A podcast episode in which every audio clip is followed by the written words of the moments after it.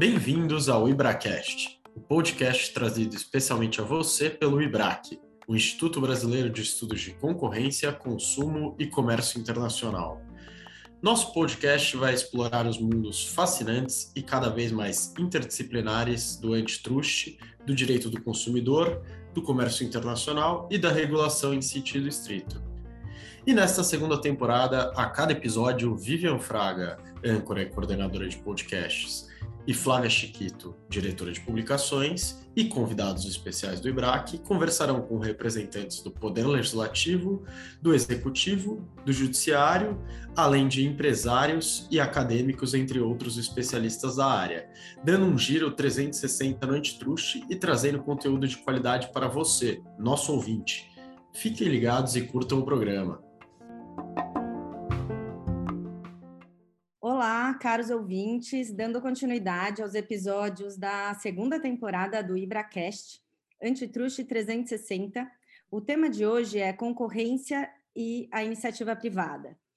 E nosso convidado é uma pessoa muito especial e importantíssima para o antitruste brasileiro, Daniel Goldberg. Daniel, que teve um, um papel chave na direção da SDE, a antiga Secretaria de Direito Econômico do Ministério da Justiça, no início dos anos 2000, contribuindo de forma exemplar para o desenvolvimento da política de combate a cartéis no Brasil. E aqui, é, fazendo uma confissão, o grande incentivador da minha pesquisa acadêmica, o Daniel nem deve saber disso. É, hoje, um pouco distante da área concorrencial, é, Daniel vem se destacando no mercado financeiro, atualmente é Managing Partner na Lumina Capital Management, foi sócio-gestor da Farallon América Latina de 2011 a 2021, presidente do Morgan Stanley de 2007 a 2011 e, como eu disse, secretário de Direito Econômico de 2003 a 2006.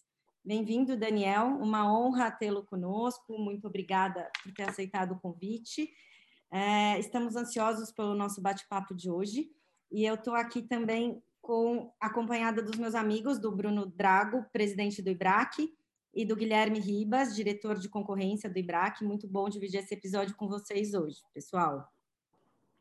Oi, oi Flávia, oi Bruno, oi Gui, é um prazer revê-los. É, é, por incrível que pareça, eu estava com saudade de bater papo sobre antitrust, então vai ser um exercício interessante. Espero eu. Espero que vocês tenham misericórdia nas perguntas. Faz muito tempo que eu não discuto o, o tema. Obrigado, Daniel. Uh, oi, Flávia. Oi, Gui. É bom a gente bater um papo aqui de volta no, no IbraCast. É, é uma honra ter o Daniel aqui, que representa tanto para o antitrust brasileiro aqui. A época, que ele foi, a época que ele foi secretário, nós tivemos aí grandes evoluções aí da, da, da, da atuação da, da secretaria à época e, e, e ele também foi um dos grandes entusiastas aí da, da, da Lei 2.529. Uh, e, e já, já emendando aqui, agradecendo a, a sua a oportunidade de tê-lo aqui, Daniel, eu já queria te perguntar aí, né, uh, tendo sido esse grande entusiasta aí da, da, da, da, lei de concorrência, que a gente ainda chama de nova lei da concorrência, né, e faz 10 anos esse ano, é, qual que é o balanço que você faz aí da, da, da lei né, nesses 10 anos, é, principalmente aí estando agora fora do, do, do, sistema brasileiro, né, mas eu sei que você acompanha o tema, e, e, e para o desenvolvimento aí da política de defesa concorrencial brasileira? Olha, é, é, sempre, é evidentemente super difícil você distinguir ou diferenciar o tema de desenho institucional do tema das pessoas, né? Então, quando a gente desenha uma lei, a gente não desenha a lei com, com, com CPF, a gente desenha uma lei pensando, eh, de forma geral e ao longo do tempo, nos incentivos e na função utilidade, por assim dizer, do regulador e dos regulados, e como é que você faz para fazer a coisa andar bem. Né? É, então, quando a gente avalia, uh, no final do dia, a eficiência uh, do CAD hoje em dia, a gente tem que tentar fazer o exercício de separar a atuação do CAD, porque os conselheiros são excelentes ou não são tão bons, ou falham aqui, ou, ou são espetaculares a colar, do, dos temas de desenho institucional que estão na tua pergunta, no final do dia. No que diz respeito à tua pergunta, cara, eu acho o seguinte, é, na época, quando, quando a gente sentou, e talvez o Guilherme lembre disso, a gente fez sessões e sessões e sessões. Quando a gente escreveu a minuta, digamos assim, antes do projeto, antes sequer do anteprojeto, quando a gente minutou a, a, a lei de defesa da concorrência lá na, lá na SDE, a gente pensava muito na coisa de se a gente queria mais uma agência reguladora ou um tribunal. Tinha muito dessa coisa. E aí depois a gente teve muita, muitas discussões em relação a essa coisa de, de colocar essa ideia dentro, digamos, do tribunal, via, via era, era diretoria geral, depois virou superintendência geral, etc. A gente teve muito essa discussão de, de desenho, né?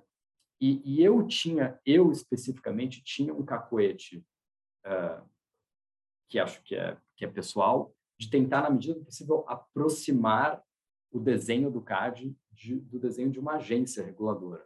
Né? E, e, e, por gravidade, as coisas no Brasil, sempre que possível, vão para o outro lado. Né?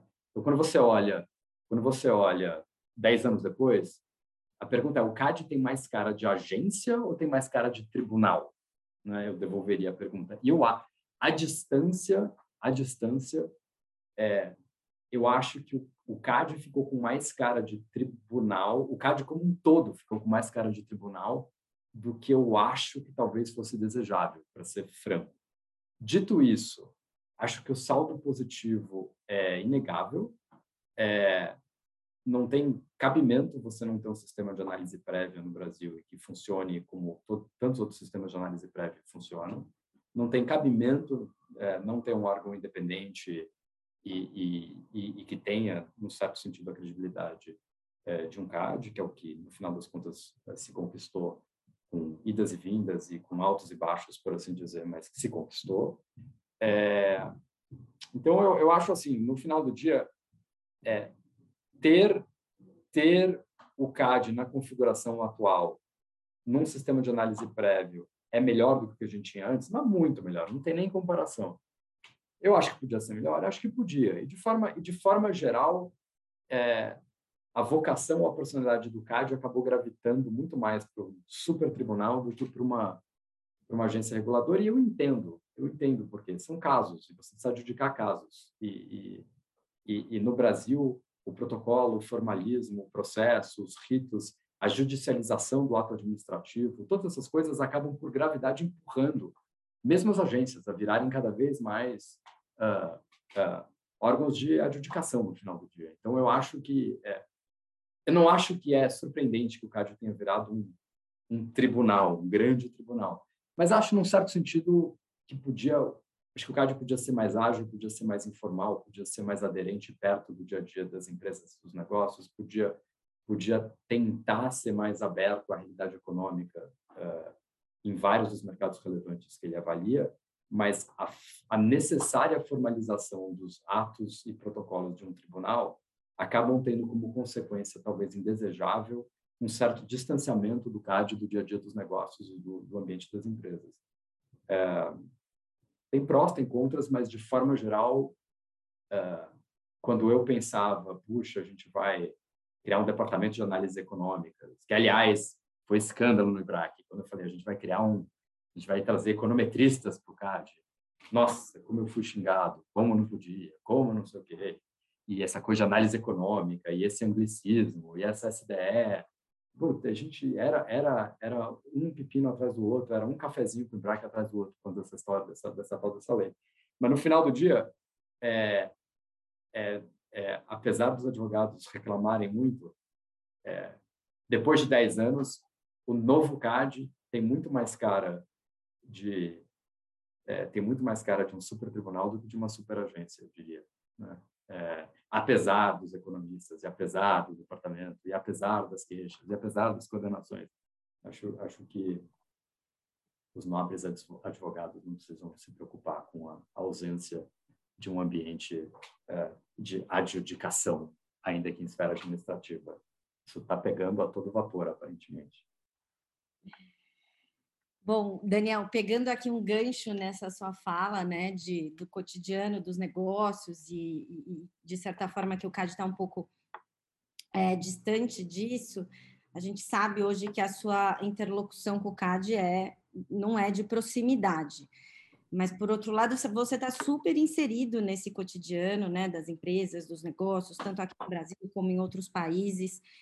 E aí nesse sentido seria muito interessante te ouvir é, nós aqui, né, os advogados firmes e fortes da área concorrencial é. e, e, também as autoridades. Acho que é interessante a autoridade também conhecer é, os, os empecilhos que, que a, a pauta concorrencial traz para os negócios. Então, Olha, é, voltando até um pouco, você começou a falar um pouco disso, acho que seria legal se você pudesse dar uns exemplos desses, do que, que seriam esses entraves e o que, que, seriam os aspectos positivos dessa política.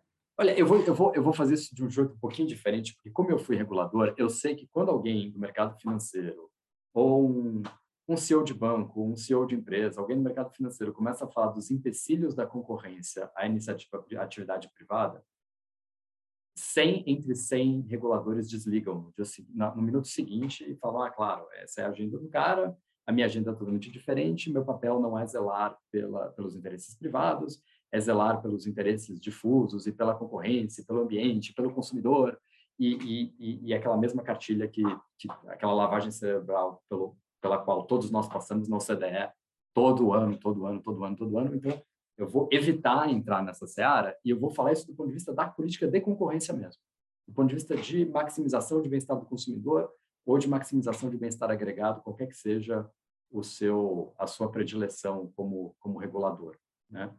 É, então eu vou evitar a armadilha de da contraposição entre o investidor no mercado financeiro contra o regulador que zela pelo bem-estar do consumidor. Vamos falar só de bem-estar.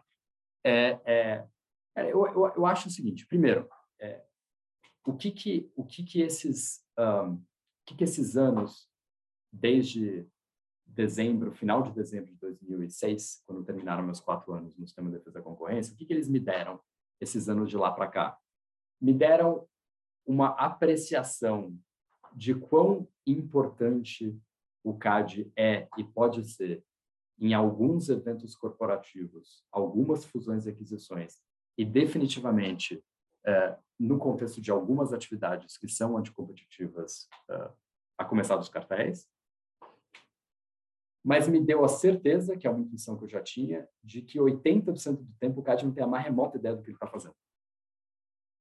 Então, o segredo é como, como alocar o recurso do regulador para aquelas coisas onde a tacada é certa e eu sei que o benefício para a sociedade, para o bem-estar do consumidor, vai mais do que compensar o eventual estrago. Eu, eu tive lá, a gente não sabe, a gente tem lá, tem pareceres, a gente notifica as partes, a gente olha dado, os dados são todos tratados, o melhor que você consegue é o dado com algum nível de granularidade da Nielsen, aí você pega um econometrista e tenta inferir alguma coisa, em raríssimos casos. Em geral, o CAD trabalha com aquela coisa que a gente sabe, market share, C4, de vez em quando sai um HHI melhoradinho, mas assim é muito limitado o que a gente consegue saber dia, da, das dimensões reais das variáveis competitivas que as empresas têm. Né? Então, então eu, eu acho que o regulador ele tem muito o viés do regulador é o viés para ação, não para inação. É muito raro você ouvir um regulador dizendo: quando eu tenho certeza de que minha intervenção vai gerar bem-estar, eu vou ser inflexível, rígido e incisivo, mas quando eu não tenho, eu vou pisar no breque, ser conservador e eu não vou me meter. É muito raro. O, todo, todo o incentivo, todo o sistema, revisão dos pares, é, ranking de autoridade reguladora, discussão no final do ano na OCDE, discussão na ICM, tipo, os próprios advogados, a quem interessa que o nível de litígio seja cada vez maior, sendo franco, todo o sistema colabora para a confusão. Você que é, é, é, o, é, o, é, é a agência reguladora intervindo e os, e, e, e, os entes privados se adaptando à intervenção do tribunal. O sistema todo ele milita uh, eh, para isso. Eu, eu, eu, acho, eu acho que uh, eu acho realmente que não só o CAD, qualquer autoridade antitrust hoje tem que partir uh, de, um, de, um, de um patamar inicial de humildade, de saber que, que que o tempo onde market share era indicativo de alguma coisa é um tempo que meio que passou com tecnologia, com disrupção, com reinvenção de indústria. Gente, é muito, muito, muito, muito difícil você pegar as variáveis clássicas de uma análise de estrutura, conduta e desempenho e falar, puxa, agora eu vou avaliar se esse mercado é competitivo ou não. A gente a gente está lutando uma batalha com ferramental da época da Guerra do Vietnã, essencialmente nesse modelão estrutura, conduta e desempenho, no mundo onde as empresas as empresas mudaram completamente. As empresas que estão ganhando a competição estão ganhando de jeitos diferentes, em variáveis diferentes, em dimensões diferentes. E o, o nosso ferramental está meio antiquado, no nosso e de outras autoridades antitrust também. Eu acho que isso é um fenômeno global. Eu, eu com, com tudo que eu acho que o CAD tem de limitações, hoje o, o, a Federal Trade Commission e o DOJ nos Estados Unidos, honestamente, é, acho que estão mais distantes ainda da realidade do que qualquer outra autoridade antitrust. Assim, é, é, é surpreendente o que está acontecendo nos Estados Unidos no campo antitrust. Então, não é que esse, esse fenômeno de descolamento de uma autoridade antitrust ativista tentando, tentando entender e atuar sobre o mundo onde, onde as variáveis de competição mudaram muito e está tentando se movimentar de uma forma relevante nesse mundo, mas de um jeito pouco adaptado, por assim dizer, acho que é um fenômeno meio global. É um fenômeno meio global, assim. É, é... E, de novo, aí você pega assim, exemplos de atos de concentração uh, do CAD, onde o CAD foi restritivo. Uh, sei lá, é, pensando aqui de, de memória.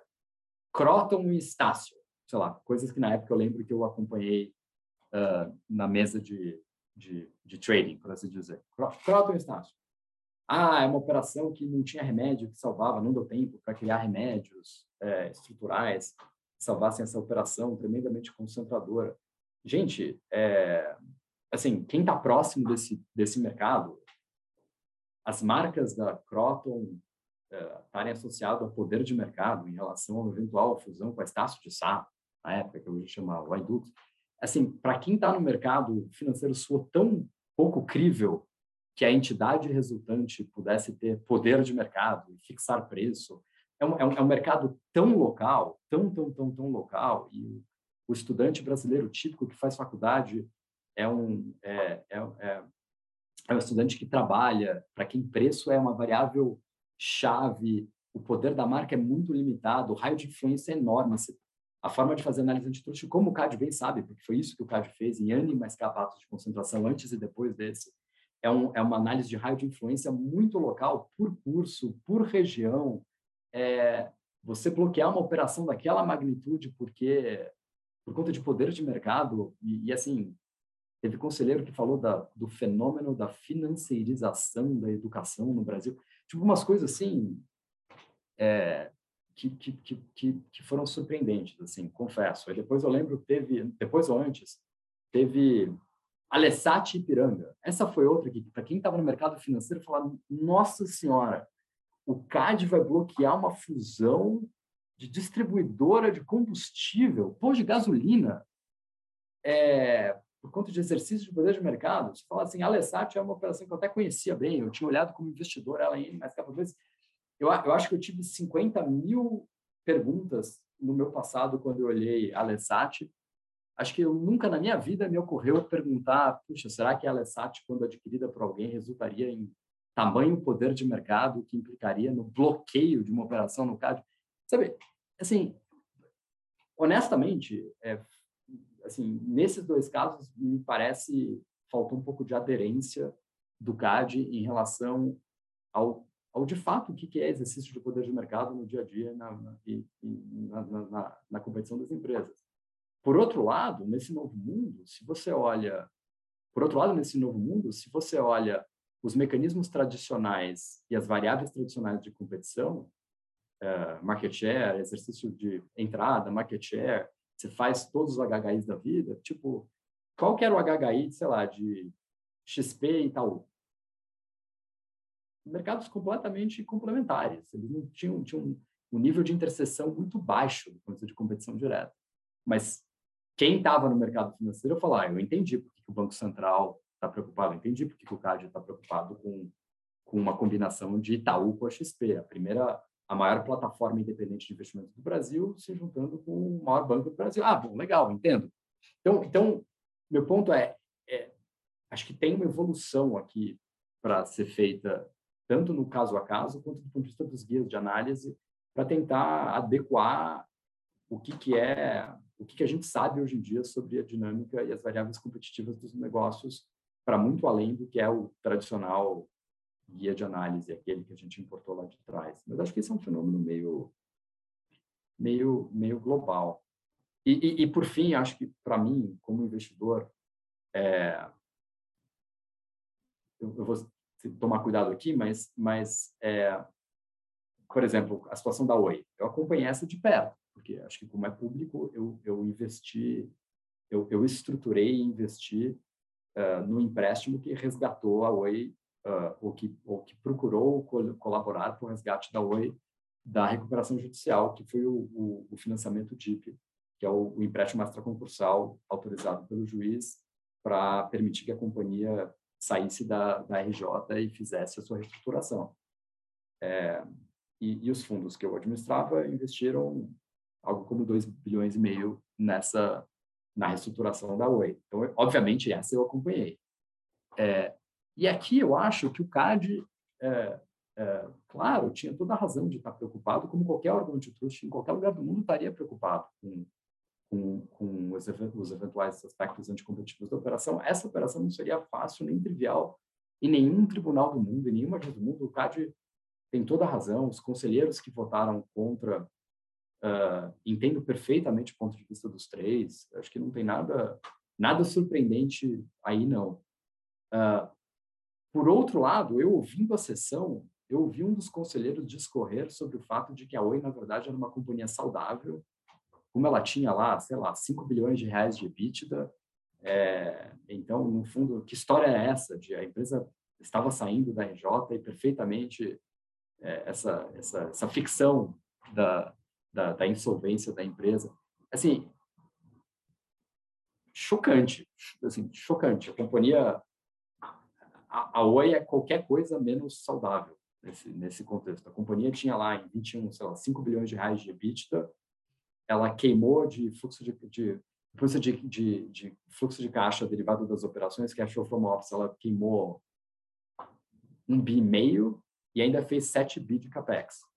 Então, cara, é assim, e daí que a companhia tinha 5 bilhões de reais de? A companhia estava, é uma hemorragia de caixa. A companhia claramente, eu garanto que a companhia precisa de uma solução, que a companhia precisa ser reestruturada, tanto que ela tá, ninguém gosta de uma RJ. A RJ não é um, assim, a companhia precisa de uma solução aguda e uma solução importante, senão sim, os ativos em grande parte serão absorvidos de forma, aspas, orgânica pelos concorrentes, e a companhia não, não tinha saída, se não fosse um board J, né? Aí, assim, é, é, meio chocante ver um, um conselheiro do CAD discorrendo sobre, sobre a companhia, que na verdade é uma companhia saudável e, aliás, é só baixar o preço. Ela é, assim, então, então eu acho que o CAD, resumindo, eu, eu, eu acho que o desenho institucional é, é muito. É, eu acho que o desenho institucional melhorou muito. Acho que os conselheiros, é, de forma geral, é, ao longo dos últimos dez anos, têm feito um trabalho muito bom, a despeito de ter críticas aqui a colar e, e, e aliás, eu não tenho monopólio da verdade, talvez eu esteja completamente errado.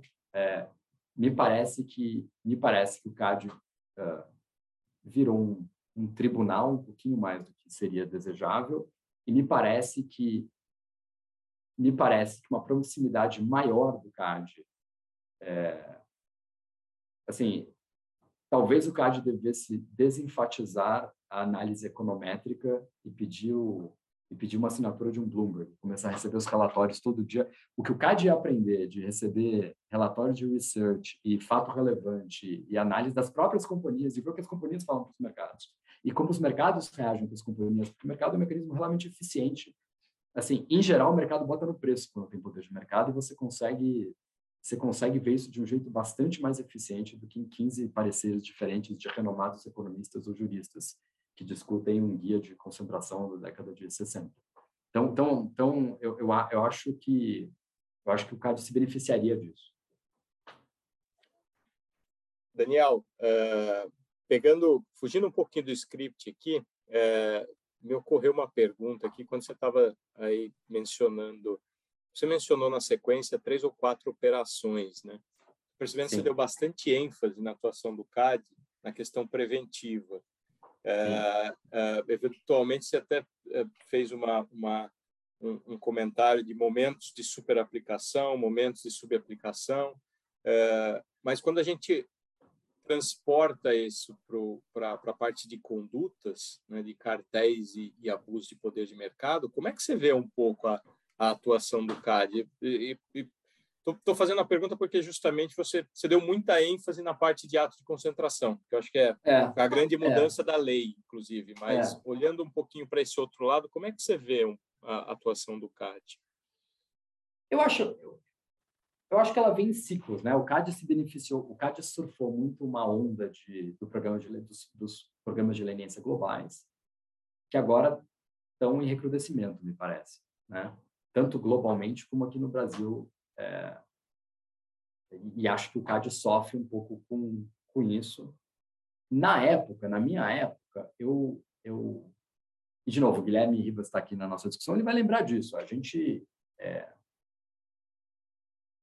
como o CAD não tinha nenhuma tradição, nenhuma acordo de leniência tinha sido assinado, a gente implementou a acordo de leniência, nenhuma busca e apreensão jamais tinha sido feita, a gente fez lá a operação das britas. Como a gente teve, como tinha não tinha nenhum tipo de âncora ou lastro do ponto de vista de credibilidade, a gente meio que exagerou, né? Assim, é, a gente tentou a gente tentou criar um ambiente de incentivos onde as pessoas tivessem certeza, quase certeza de que o cachorro nunca sai correndo lá de dentro de casa, mas se ele sair correndo, ele vai morder minha canela, entendeu? Então era assim, a chance de ser pego é baixíssima, mas se pegar vai ser um problemaço. Que era que a gente sabia que todo mundo sabia que a nossa infraestrutura era muito limitada, que a gente não tinha ferramental e tal. Então eu acho que é normal. Eu acho que a gente bateu tanta panela, mas tanta panela lá atrás que é normal que você tenha passado agora para uma era de normalização, né? Eu não eu eu, eu, eu e, aliás, hoje, olhando para trás, até acho que em algumas circunstâncias eu errei. Assim.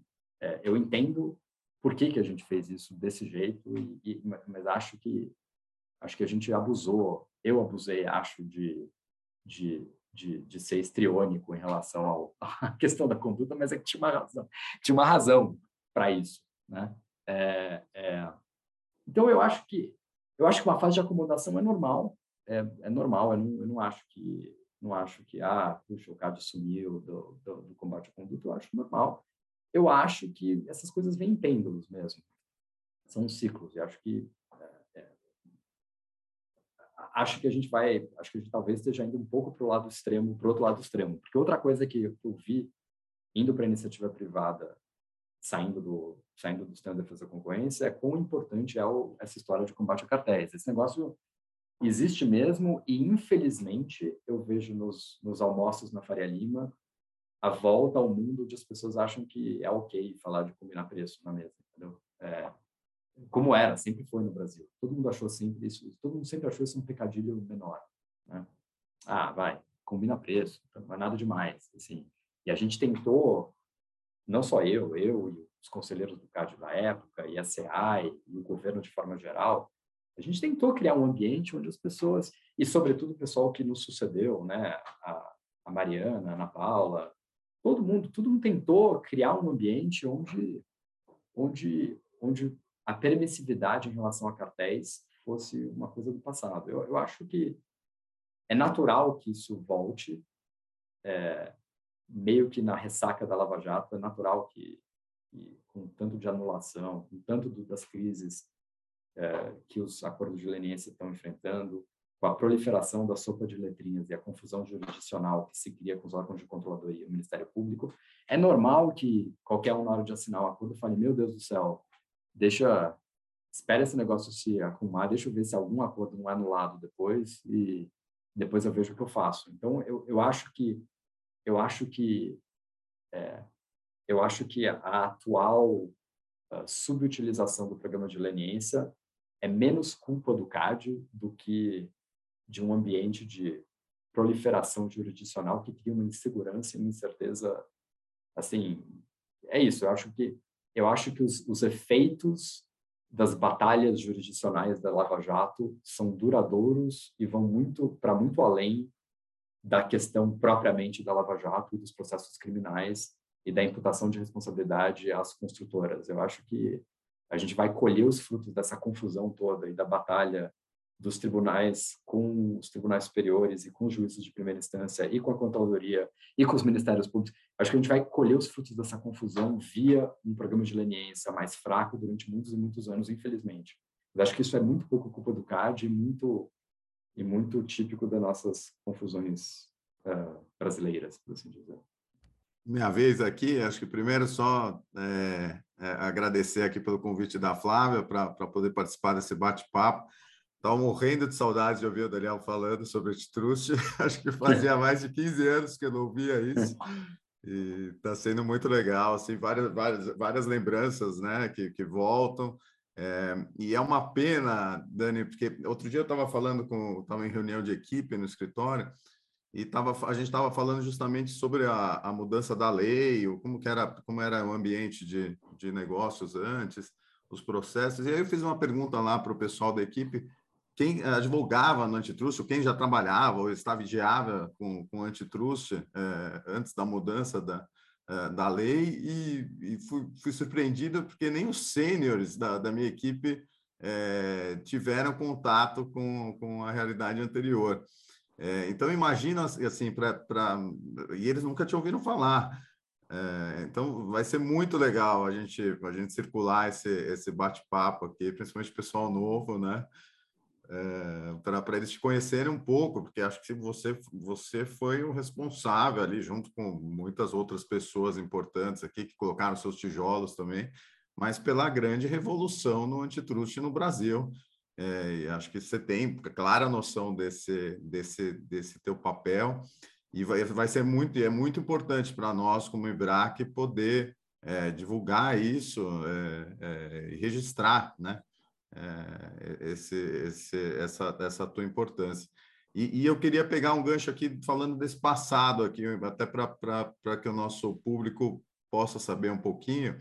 Mas você ali como formulador de política pública, entrando no governo, o antitrust né, se desenvolvendo ao longo do mundo, o Brasil para trás, a gente ali com aquele sistema de pré, é, pré-notificação e merger, você entra no, na SDE é, com, com um diálogo é, cortado, não muito forte com, o CAD e com, com o CEAI, e de repente você se vê ali como formulador de política pública. O que, que, que você viu de entrave é, e o que, que você estabeleceu de, de prioridade é, naquela época? É, como você viu isso mudando e o que, que, mudou nesse, nesse tempo que você fez? E, e, só pegando um gancho aqui, várias perguntas na mesma, né? Mas se você fosse hoje formular a política pública de, de, de concorrência, o que, que você faria? Que você, quais seriam as, as prioridades? Então, eu, eu acho o seguinte. Bom, primeiro, super obrigado pelos elogios e eu vou eu vou nunca ninguém me chamou de relíquia de um jeito tão legal na vida. É, super obrigado pela, pela, pelo, pelo conhecimento e, e, vou fingir que a parte de você tá velho passou batido. É, eu, eu, eu, eu acho eu acho que o seguinte um, primeiro eu não acho que o CAD deveria ser formulador de política pública.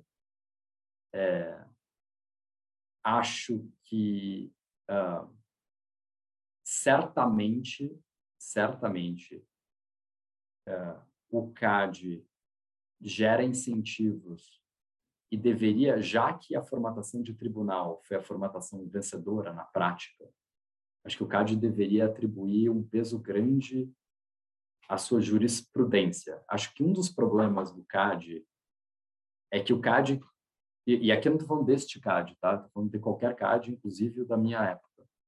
É, é, acho que o CAD ele gosta da flexibilidade de poder mudar a decisão a cada composição de conselho, mas quer ser tribunal.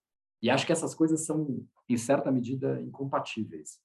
Acho que ou bem você é um tribunal administrativo e você entende que talvez a decisão e os precedentes que você fixou não são os mais compatíveis uh, com as suas crenças naquele momento mas que você tem que dar algum tipo de deferência à jurisprudência formada, porque se, senão os agentes econômicos não conseguem se adaptar é, àquele teu conceito de mercado relevante, às, às, aos setores que o CAD julgou que tem barreira à entrada ou não. Assim, eu, eu, como investidor no mercado financeiro, eu, eu é muito ruim toda vez entrar num call com advogados antitrust e ouvir eles, eles explicando que, que o CAD não tem que o CAD não tem mais jurisprudência e que qualquer coisa vale e que e que mudou a composição do conselho é, tem tem deferência zero às decisões que vieram antes. É muito ruim, muito, muito, muito ruim, porque aí você fica no pior dos dois mundos, né? Então, então eu hoje eu reconheceria que este CAD, assim como os outros CADs que o antecederam,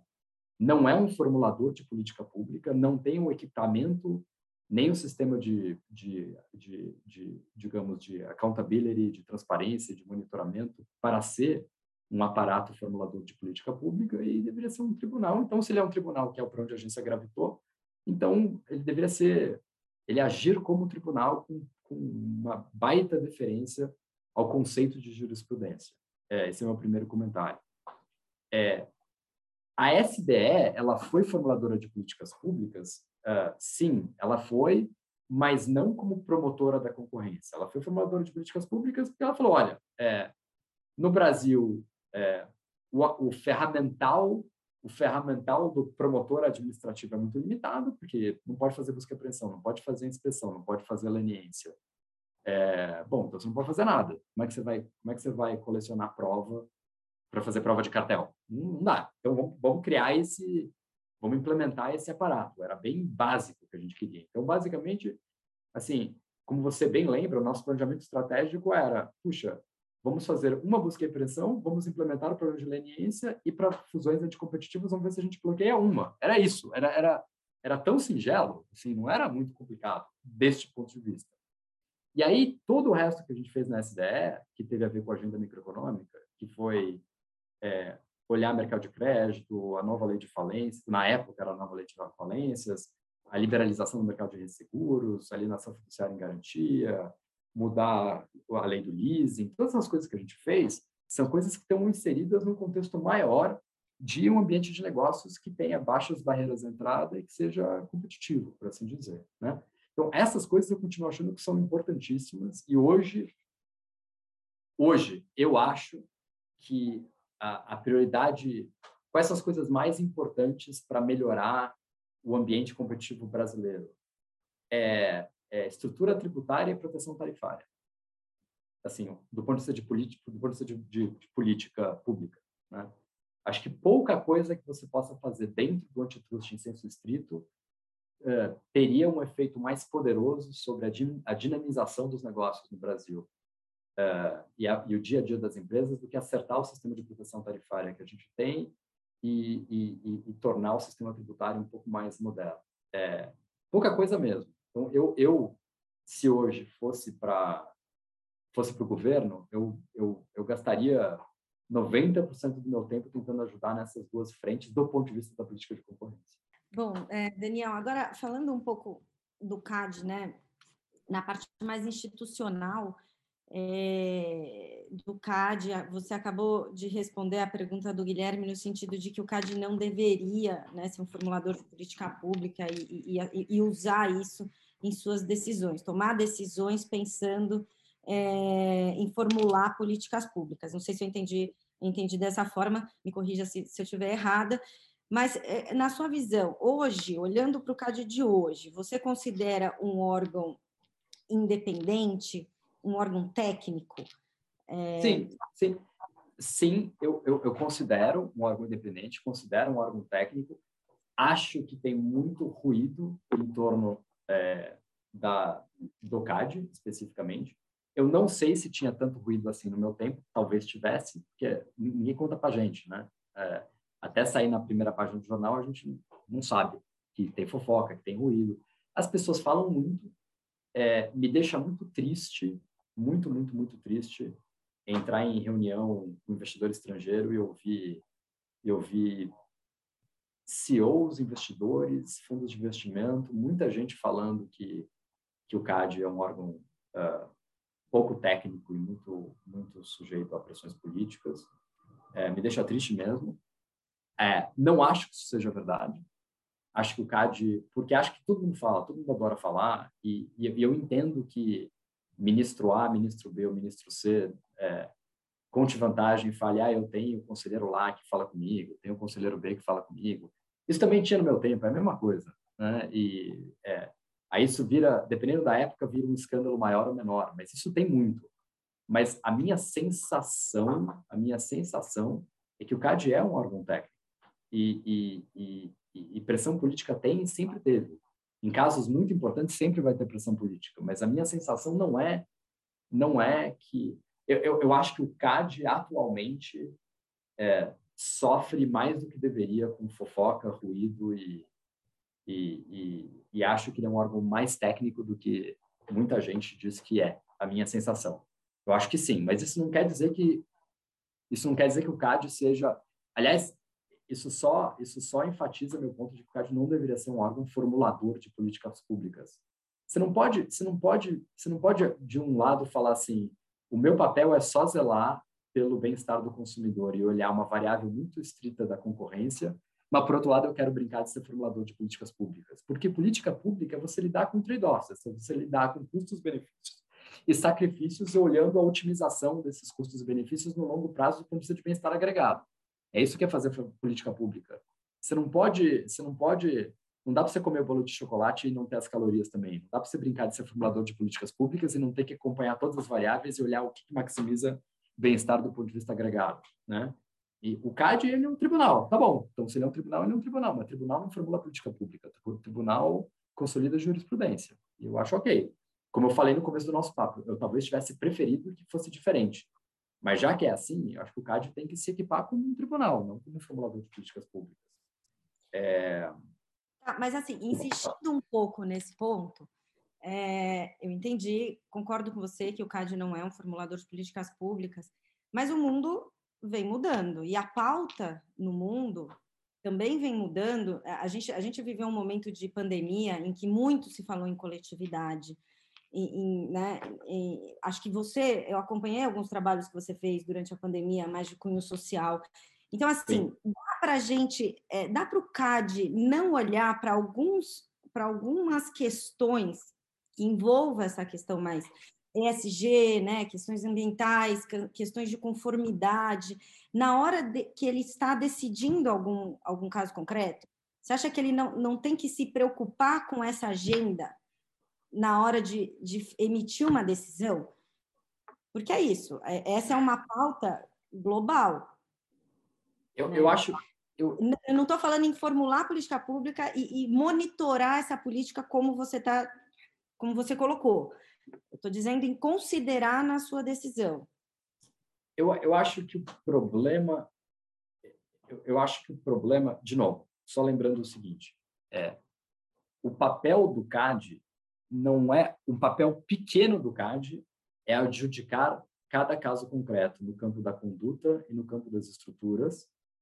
E um papel enorme do CAD é fazer com que os outros agentes econômicos, olhando aqueles casos concretos, deixem de fazer ou passem a fazer A ou B, certo? Então, o importante do CAD não é só bloquear Nestlé Garoto.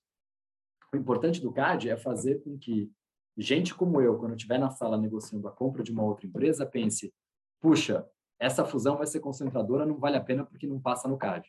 É, é esse que é o papel do CAD, né? E quando você abre essa caixinha, onde você, que é o problema do que a FTC está tentando fazer agora nos Estados Unidos, quando você abre a caixinha de agora eu vou abrir mão dos critérios tradicionais e eu vou passar a formular de forma ad hoc por conta de SD ou por conta de qualquer que seja o critério, como é que eu vou adjudicar cada caso concreto, você pode até resolver aquele caso concreto, mas você perde o que é 80% da atividade do CAD, que é fixar incentivos para o comportamento dos agentes econômicos olhando as decisões do CAD. Então, então o, o problema desse troço é, ah, legal. Então, então, como é que o CAD não não está claro para mim como é que o CAD vai incorporar isso? Ao longo do tempo, isso pode ser incorporado numa análise é, lá na frente, a hora que isso for incorporado, virar jurisprudência, vir para o guia de análise, todo mundo entender que a forma como o CAD sopesa essas outras coisas é, é, A mais B mais C, e aí isso possa se afetar o comportamento dos agentes econômicos? Talvez, talvez ele possa. Mas, mas eu sou, eu sou, eu sou francamente um pouco, um pouco cético, assim. Outro dia eu vi o CAD julgando um caso de conteúdo, de mídia, uma fusão de mídia. Assim, o mundo do streaming, a guerra do streaming pegando solto, assim, tipo, é, as empresas de mídia falidas, todo mundo, sujeito sem dinheiro para pagar o moço do cafezinho. Aí eu vi o CAD preocupado em botar à venda a propriedade lá do conteúdo da empresa de mídia, fugindo com a outra, por conta do poder de mercado, no mercado relevante de nicho. Obviamente não apareceu comprador nenhum, porque é completamente não rentável, porque não é viável standalone, aí o CAD sofre, aí é outra. Então, assim, meu ponto é assim, se o CAD se o trabalho imediato do CAD é se atualizar em relação ao que está no prato, a gente, a gente partir para a ideia de que a gente vai delegar ao Tribunal Antitrust incorporar outros critérios para além da dimensão. O que eu estou dizendo é assim, a gente ainda não, a gente não conseguiu ainda atualizar o sistema estrutura contra o desempenho para ferramentais modernos de avaliação do que está acontecendo na dinâmica competitiva intra-setor. A gente nem conseguiu fazer isso ainda. Agora vamos partir para ESG, vamos olhar externalidades, vamos olhar o preço do carvão, vamos olhar, vamos olhar o que, que acontece com, com stakeholders, vamos olhar, pode ser, mas eu sou um pouco cético que a gente consiga fazer isso sem criar uma confusão dos diabos, para ser franco. E, Daniel, pegando, saindo um pouco uh, do tema de, uh, ou melhor, ficando adentrando mais no tema de política pública aqui, é, uma coisa que acho que tem crescido bastante, tem se desenvolvido em várias frentes é a advocacia da concorrência, né? Que talvez quando a gente pense naquele tripé do CAD, educação, prevenção e repressão, talvez ele esteja ali mais próximo ao, ao educacional, né? A, a essa parte. Então você tem o DE aí, que, que foi uma semente sua, como você colocou no começo aí, bastante ativo na advocacia. Você tem outros órgãos aí do Ministério da Economia também bastante ativos. E aí, quão, importante é isso? Né? E, e puxando também para um viés aí mais uh, de, de, política pública, como a gente estava dizendo, né? E isso é de alguma forma relevante nas atividades do executivo e do legislativo, por exemplo? Porque você também mencionou aí que as grandes travas na sua visão, né, que pouco passam pelo tema concorrencial. Então é é, é um ponto de preocupação, seria um ponto de foco do, do da, da, advocacia da concorrência, seja via CAD, seja via outros órgãos? Eu acho a resposta é sim, é super importante. A gente nunca vai saber quão importante é, porque a coisa da advocacia da concorrência que nunca ninguém discute nesses fóruns é que a dimensão mais importante dela são as bobagens que você impede o governo de fazer nos bastidores. Nunca são as coisas que o governo faz, sempre são as coisas que o governo deixa de fazer.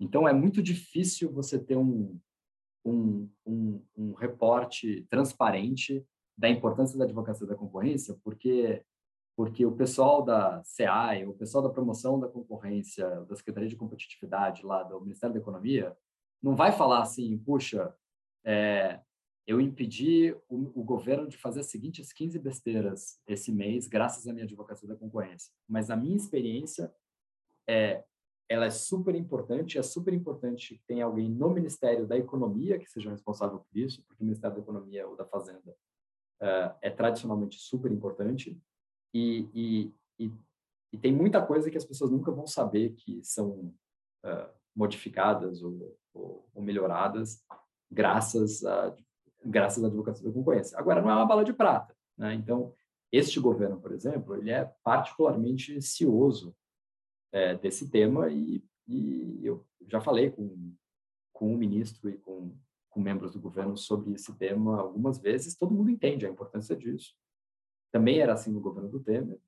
E com tudo isso baixaram uma tabela de frete, que é um dos preços mais importantes da economia. Então, assim, na mesma, assim, é, na mesma toada que, que, que, baixaram a lei da liberdade econômica, é, convalidaram a tabela do frete do Temer. Pô, tem um preço na economia mais importante que o frete, frete. Assim, explica para gringo que frete de caminhão no Brasil é um preço regulado. É inacreditável, isso não acontece em nenhum lugar do mundo. Né? Mas no Brasil tem uma tabela, né? E tudo bem. E, e, então, assim, a gente tem que ir convivendo com essas contradições. Por quê? Porque a greve dos caminhoneiros colocou o país de joelhos e, e agora a gente vive com esse pesadelo, todos nós, mercado financeiro, setor produtivo, reguladores, Banco Central, Ministério da Fazenda, o Ministério da Economia, Executivo, Presidência da República, todo mundo vive, vive Mininfra, vive com o pesadelo da greve dos caminhoneiros. Então, a gente agora, nós somos legatários de uma tabela do frete. E a gente fica torcendo para a inflação basicamente comer os preços implicitamente da tabela do frete, a gente ir se ajeitando e, e virando letra morta. Mas é um absurdo. É, a gente convive com um negócio completamente absurdo. Aí é isso. Aí eu, é, claro, eu imagino, não sei, mas eu imagino que alguém lá no Ministério da Economia falou: pelo amor de Deus, gente, a gente vai tabelar o frete. É claro que alguém deve ter dito isso. E este alguém deve ter perdido a discussão, né? Porque tinha, um, tinha, um, tinha, tinha uma preocupação que se superpôs a essa preocupação na época, e política pública é assim mesmo. É, é, é uma no cravo, na ferradura todo dia. O governo é isso aí, acho super natural. Mas, mas, é, mas acho assim indispensável ter uma, um advocacy, uma promoção da concorrência, menos pelas coisas que ela fez ou faz, mas pelas coisas que eu tenho certeza que ela não deixou que acontecesse. Dani, tinha uma pergunta aqui sobre acordo de leniência, mas você já cobriu é, no, no início, mas uh, um dos vilões aí apontados para o declínio da leniência no mundo é, é o surgimento aí de, de muitos uh, fóruns, né, onde você pode ter ressarcimento por danos uh, de, em ações de indenização. E no Brasil a gente está vendo aqui a, a, a, lei, a lei prestes a mudar. A gente queria saber um pouquinho aí a tua, tua opinião aqui sobre, sobre a reparação civil de, de danos de cartel. O que, que você acha? Que você acha que a gente está no caminho certo? Pesando isso junto com os incentivos para a leniência, que bicho você acha que vai dar? É, eu, eu esse é um, é, é, um, é um tema complicado. Eu acho, eu acho que no final do dia, os incentivos os, os desincentivos à assinatura do acordo da leniência decorrentes da eventual, da eventual reparação civil são mais do que compensados pelos desincentivos à conta do cartel decorrentes da encrenca que você vai ter um dia se você tiver que sair pagando indenização para a torcida do Flamengo. Né? Então, eu, eu, eu acho, mas é um acho, é muito mais zero ciência né, aqui, eu acho que, que o benefício líquido ele é claro ainda, em, em permitir a, a indenização. Eu acho que a, a lei, é, a história da quantificação do dano criou um novo capítulo nessa história é, que existe no, na esfera da indenização, da reparação civil, e que não existia no pré-lei, é, é, que era a discussão de, do quantum, da quantificação do dano, que infelizmente a gente está caminhando para o mundo agora, onde tem um monte de gente que agora acha que precisa quantificar o dano também na esfera administrativa né? É, e acho que isso não ajuda muito, honestamente, do ponto de vista de, do, do enforcement aqui da, da lei. Mas eu, eu acho eu acho ok. É, eu concordo que esse seja um dos vilões, sim. Eu, eu concordo com o diagnóstico que esse é um dos vilões. Discordo do diagnóstico de que no Brasil esse é o principal vilão. Acho que no Brasil o principal vilão é com quem você negocia. Você confessa o quê? De que jeito? Aliás, falando de melhorias da lei, uma coisa que a, uma coisa que a Ana Paula a, a Martinez diz muito, e acho que ela tem razão, é que, é que essa história de botar a pessoa, a rolar a pessoa física na, na, no processo administrativo é uma roubada, não faz menor sentido. Isso cria uma ineficiência do ponto de vista do processo. Tá bom, se você vai querer processar criminalmente no desdobramento de uma investigação de cartel, evidentemente, você precisa coletar o, o, a evidência probatória e fazer a imputação de forma adequada, com as pessoas físicas, com tudo que isso implica. Mas arrolar 350 diretores, gerente, presidente, pessoas físicas na esfera, da, da, na esfera administrativa é, é, é extremamente ineficiente. Então, então, eu acho, resumindo, eu não acho que eu não acho que a indenização civil seja o principal vilão ao declínio dos acordos de leniência no Brasil. Eu acho que o problema no Brasil é que tudo que a gente pôde fazer para criar fricções, cunhas e ineficiências no processo de implementação de um acordo de leniência, a gente fez. Né? É, não é um guichê. Tudo que a gente lembra nossas preocupações tem que ser um guichê único, tem que ser inequívoco que o sujeito tem, que ele está protegido, ele está protegido em todas as esferas. Então a gente foi lá, negociou, a gente negociou acordos com os 27 ministérios públicos. Deu um trabalho do cão para poder virar para o sujeito e falar, olha, veio aqui na SDE, está resolvido, você não precisa ter preocupação nenhuma.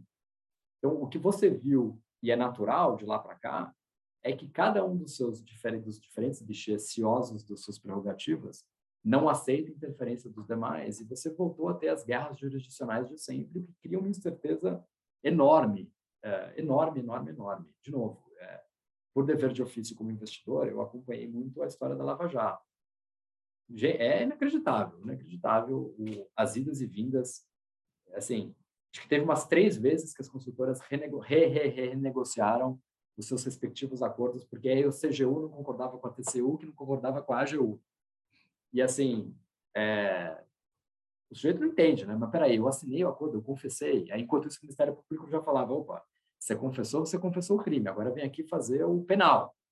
E, e o civil, até hoje, ainda está em, em, discussão. É, é, é, não dá, né? nunca, nunca o programa de leniência vai funcionar enquanto a sopa de letrinhas uh, reinar no Brasil. Não tem jeito, você precisa criar um guichê único e simplificar as coisas. Eu acho que esse é o principal vilão no Brasil. Gente, infelizmente, nosso tempo está aqui se esgotando. É... E a gente vai ter que marcar outros episódios para ouvir o Daniel. é... Mas, Daniel, antes da gente terminar, vamos fechar com chave de ouro e a gente gostaria de ouvir aí de você algum bastidor divertido, porque o mundo está muito pesado, então a gente quer ouvir coisa engraçada que você tenha vivenciado quanto secretário de Direito Econômico? Ah, deixa eu pensar aqui. Ah, tem uma que o Guilherme vai lembrar. Eu vou manter as pessoas uh, uh, anônimas referidas, mas acho que o Guilherme vai lembrar disso. Uh, a gente estava um dia na, na, na, na SDE e chegou o meu chefe de gabinete na época, chegou com uma muito preocupado porque ele tinha em mãos uma denúncia de de corrupção.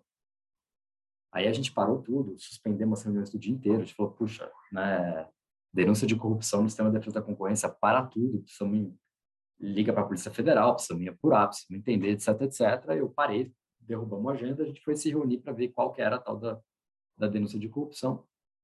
Aí a denúncia de corrupção, ela tinha sido encaminhada num documento extenso, formal, uh, por um congressista, que permanecerá anônimo, prefeito desse nosso bastidor aqui, é, que, que, que veio, é, na verdade, a chefe de gabinete desse congressista veio, pediu audiência comigo e falou, secretário, então eu vim aqui e a gente tem evidências, estão aqui, e a gente gravou o funcionário em questão uh, praticando advocacia administrativa. E a gente quer que a gente quer que, se vocês não tomarem providência, a gente vai para plenário fazer um escândalo. E eu falei, claro, uh, avise ao congressista que a gente vai avaliar, claro, imagina, super, super sério. Fiquei super preocupado, queria morrer por corrupção na SDE, queria... E aí chamei todo mundo, é, os coordenadores, eu chamei todo mundo, falei, gente, precisamos apurar isso, que história é essa tal. Aí eu sentei e fui ouvir a degravação da denúncia de, de de corrupção lá, tá?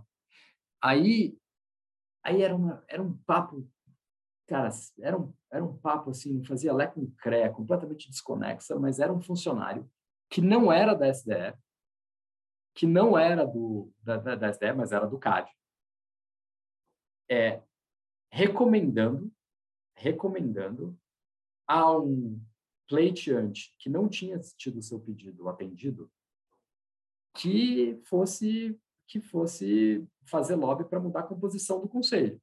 Ele falou, olha, esse conselho, é, a jurisprudência do CAD é tal, e esse conselho é de uma formatação tal, que você nunca vai você nunca vai ter razão. Você precisa ir lá e mudar a composição do conselho.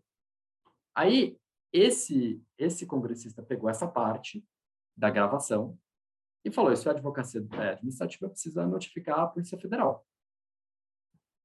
E precisa abrir um inquérito e precisa prender esse cara. Aí eu falei, vamos fazer, né? O cara congressista está mandando, e é, sei lá, é meio, eu senti meio ato vinculado, eu tenho que fazer. Aí a gente falou, vamos só ouvir o, era um DVD que eles tinham queimado na época com a, com a gravação, com a degravação.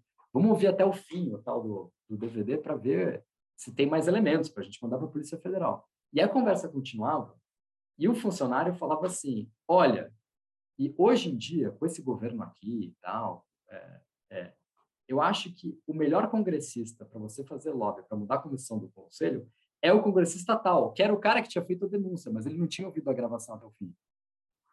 E aí a gente foi a gente foi intimado no dia seguinte para ir lá prestar esclarecimento. Então eu fui com a tal da gravação embaixo do braço. Aí aí eu fui lá na na, é, na, na, sala do, do, da pessoa em questão e falei, olha, a gente vai encaminhar para a Polícia Federal como vocês pediram, mas é, é, congressista, o senhor sabe que o senhor sabe quem é o denunciado? Não, quem é o político corrupto que está praticando esse ato junto com o funcionário do CAD? Falei, olha, em tese é o senhor. Aí ele virou para a chefe de gabinete dele e falou, mas eu? Aí ele virou para a chefe de gabinete e falou assim, mas eu fiz isso? Aí a chefe de gabinete dele falou assim, não, acho que não. Aí eles começaram a bater boca na minha frente. Se o sujeito tinha ou não tinha, se ele tinha falado ou não tinha falado. Aí, enfim, aí no final, é, foi uma coisa meio maluca, mas aí no final eu não sabia, nunca tinha acontecido. Aí eu fui, na época, para o ministro da Justiça, que era Márcio Tomás Bastos, falei, ministro, eu, eu, tenho aqui um problema, é que eu tenho um congressista que se autodenunciou sem querer, o que, que a gente faz com isso?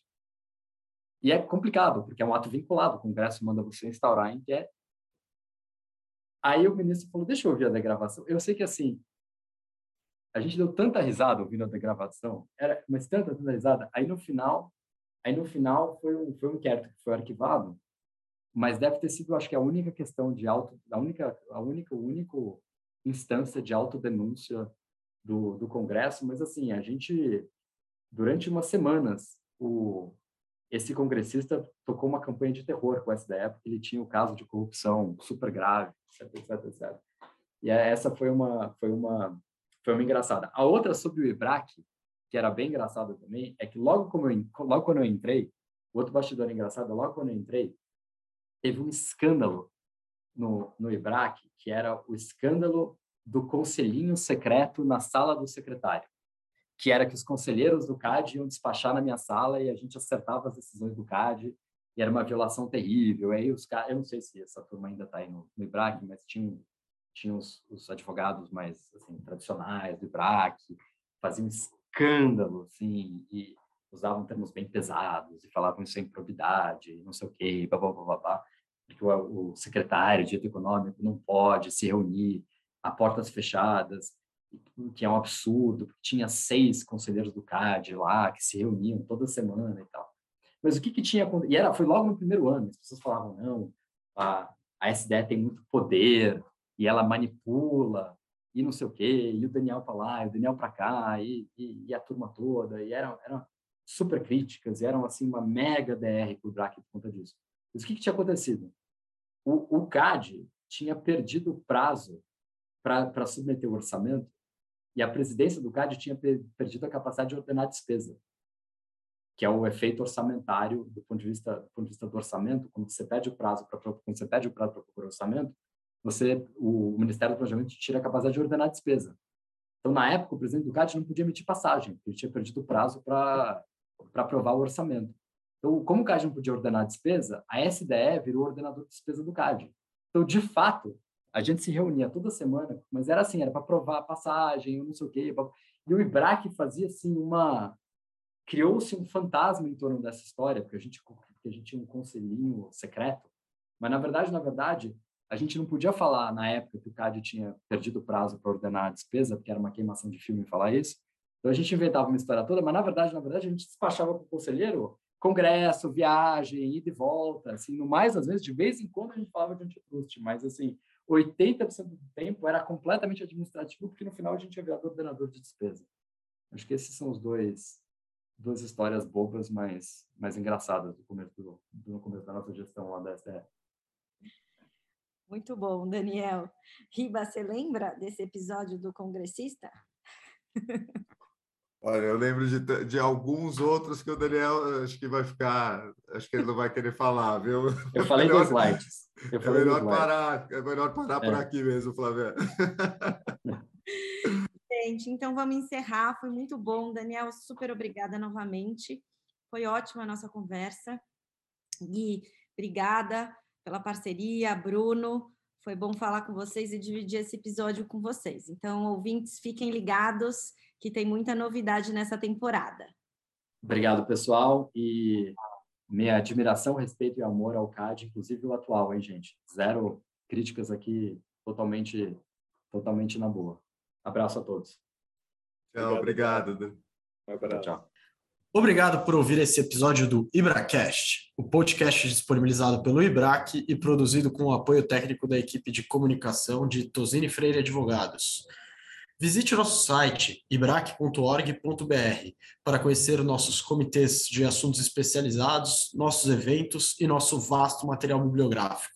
Nos encontramos no próximo episódio do IbraCast. Até lá!